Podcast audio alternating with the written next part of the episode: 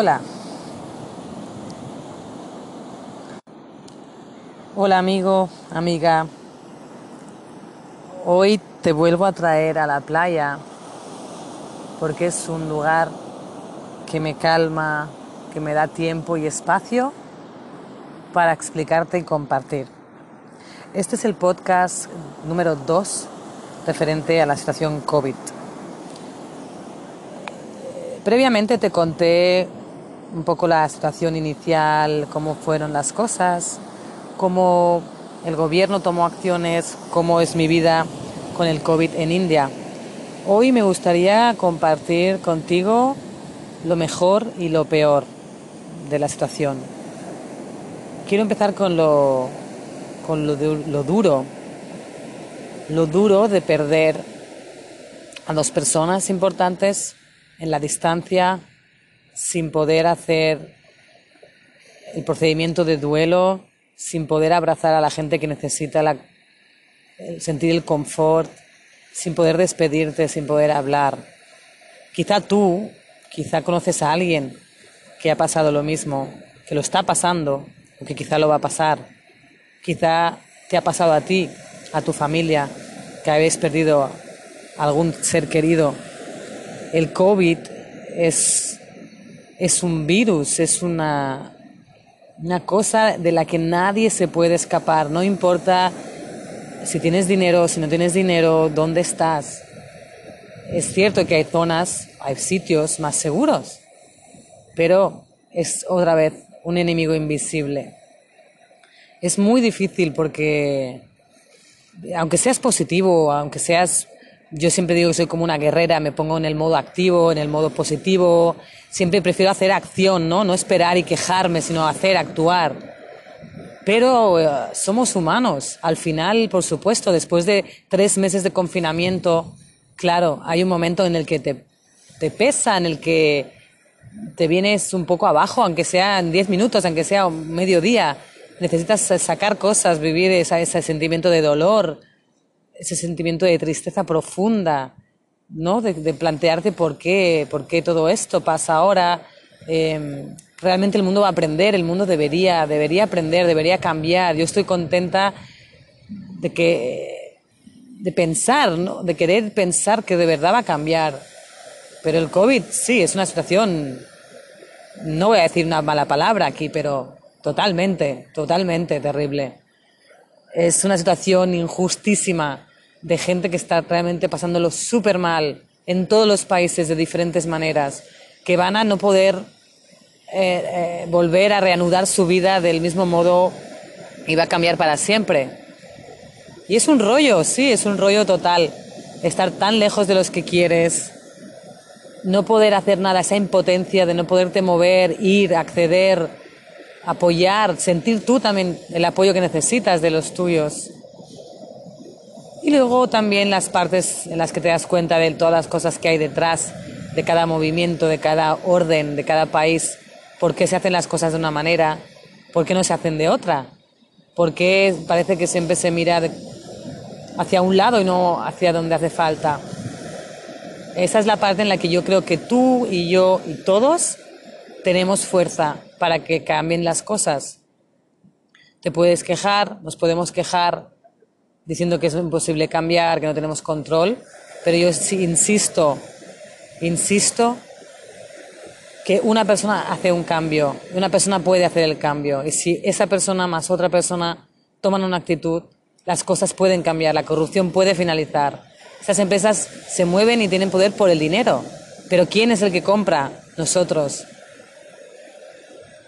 En fin, la parte buena pues la parte buena es la acción, la parte buena es el hacer cosas, la parte buena es la cantidad increíble de personas individuales y particulares que han empezado desde el principio a pensar en los que estaban en situaciones más vulnerables. Eh, grupo de voluntarios en cada pueblo, eh, ONGs que han actuado aquí, por ejemplo, ya hablando de la India, inmediatamente para dar comida, paquetes básicos, porque saben que eso es lo que la gente no tiene, que eso es lo más importante, que eso es lo más necesario. Después nosotros por nuestra parte también hemos hecho varias acciones y el sentimiento es algo muy grande, ¿no? Cuando sabes que, que ese detalle, gracias a la gente que te apoya o que ha creído en lo que haces, algo que empezó siempre de una manera individual y directa, particular, de, de una misma persona, ¿no? Haciendo acciones y al final se ha convertido en una pequeña familia en los que podemos hacer muchas cosas importantes. Y te vuelvo a repetir eso, cuando entregas a una persona y le ves la expresión y sabes que es real, tan real y tan como si fuera una película, ¿no? Tan dura y tan cruda realidad de que esta persona va a poder comer los siguientes 15 días gracias a esa ayuda. Y te planteas, ¿qué pasará cuando nadie más les ayude? ¿Qué pasará si no llega otra vez? ¿Qué pasará si no podemos seguir ayudando mucho más? Pero bueno, como os digo, prefiero buscar soluciones, buscar maneras para seguir. Después también los niños, me da mucha, mucha lástima que los niños de donde yo vivo, en este pueblo, no tienen escuela, no tienen todos internet, no tienen todos ordenador. Entonces la mayoría de niños llevan ah, prácticamente tres meses sin hacer nada. Los padres tampoco tienen la preparación para poder ayudarles a hacer rutinas, a estudiar entonces, eh, por los niños hemos hecho un concurso de dibujo con desafiamiento social para trabajar el tema COVID, para que los niños puedan expresar ¿no? cómo ellos se sienten, cómo ellos viven esto. Porque en la India, no sé si sabes, en general la gente no suele hablar de sentimientos. Cada uno tiene que guardar la compostura bastante. Entonces es un tema eh, a trabajar, el desarrollo emocional, las habilidades de la vida de cada persona. Entonces fue una cosa muy bonita porque siempre pasan más allá del objetivo que nos marcamos las cosas. Entonces ha habido un movimiento de las mujeres que nos han ayudado a hacer unas bolsas tejidas por ellas, ya se están empezando a empoderar, están animadas a hacer más cosas, tomar iniciativas, empezarse a organizar. Los niños la ilusión de hacer algo conjunto, de ver que alguien se preocupa por, por saber escucharles, cómo están, ver que ellos también entonces conciencian a la familia de que esto sigue aquí, el, esto se va a quedar para un tiempo, esto es nuestra nueva vida. El, la vida con COVID es nuestra nueva normalidad, con la mascarilla. Pero imagínate en la India, con tantos billones, millones de personas. Es muy difícil mantener protocolos, es muy difícil más todavía que la gente entienda. ¿Cómo haces entender a gente que ni siquiera puede comprender qué es un virus, la seriedad de la situación. Pero otra vez quiero volver a la parte positiva de todas las cosas que se han hecho, de una brigada nocturna que se me ocurrió para poder eh, informar a la gente e intentar seguir concienciando, sí, manteniendo la distancia social. Entonces a la noche salíamos, cuando estaba ya todo oscuro, en secreto, con capuchas, con la mascarilla, y íbamos a colgar carteles por el pueblo, carteles con imágenes impactantes, con mensajes importantes. Disculpa. Esa es la parte buena. Y no es solo desde mi parte, mi experiencia, sino cuánta gente, cuántas cosas maravillosas pasan en los humanos cuando estamos delante de una situación crucial. ¿Por qué los humanos tenemos que esperar siempre a que lleguen estos momentos tan terribles para unirnos, para ver la, importancia que tenemos juntos, el alivio que nos podemos dar unos a los otros. Me gustaría que pensaras por un momento en tu situación, ¿no? Eh, ¿Qué has hecho tú? ¿Qué crees que podrías hacer? ¿Qué te gustaría hacer? ¿Qué actitud crees que has tomado en esta situación? Simplemente pregúntatelo para ti mismo, para ti misma. Vuelvo a insistir, cada uno es quien es pero también pienso que podemos hacer tantísimo, está tan demostrado y te sientes tan bien además cuando actúas, cuando haces, cuando piensas y rebuscas, ¿no? Creatividad, ideas. Pero, volviendo otra vez al otro punto, el COVID es un momento de duelo mundial importante, económico, de futuro, de incertidumbre, hay muchísimas familias sufriendo, que estamos separados unos de los otros y hemos perdido a gente, no hemos podido hacer un cierre.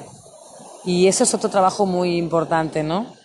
Cuando estás solo en casa, pensando en esa persona que querías, si ha muerto sola o no, si la han podido acompañar a alguien o no, y aceptación, aceptar eso sin guardar ningún otro sentimiento que te haga a ti daño, eso, eso es difícil. Eso te lo digo, que no es fácil, por muy positivo que uno sea. Y nada, no sé si me olvido cosas, puede ser seguramente, porque hay tanto que explicarte. Ahora ya en la India, desde que empezamos en marzo, creo que somos el tercer país con más casos, aunque la tasa de mortalidad es bastante baja, aparentemente. Pero te quiero recordar que los números nunca van a ser reales. ¿Quién puede contabilizar en un país como este, en el que ni siquiera se están haciendo test? Solo la gente que puede o que debe o que presenta algún síntoma y que quizá lo dicen, porque hay mucha gente que no lo dice, que tienen tantísimo miedo que no lo van a esconder. Han abierto ya vuelos eh, nacionales con eh, protocolos importantes, eh, siete días de, en una institución de gobierno de cuarentena, después 14 días en la casa en la que la, la policía o los agentes del gobierno van a la casa y marcan, marcan en la puerta con un cartel que esa persona tiene que cuarentena obligatoria para asegurarse de que se cumple. Quizás no todos lo van a cumplir, pero esperemos que sí, que la gente vaya haciéndose responsable. Y nada más, aquí te dejo con el sonido de las olas, con una vista que a veces parece el paraíso, pero también te quiero decir que estoy al lado de una bolsa de basura llena de plástico que acabo de recoger. Y también sí, la gente incluso se ríe a veces porque recoges si cada día viene más plástico. Pero yo quiero intentar que esto sea un poco mejor y por qué no, no quiero que ese plástico vuelva al mar, haga más daño y acorte más nuestro futuro. Así que yo voy a seguir haciendo lo que me parece, que para eso hay la libertad personal. Cuídate, intenta estar positivo si es lo que crees, si es lo que sientes.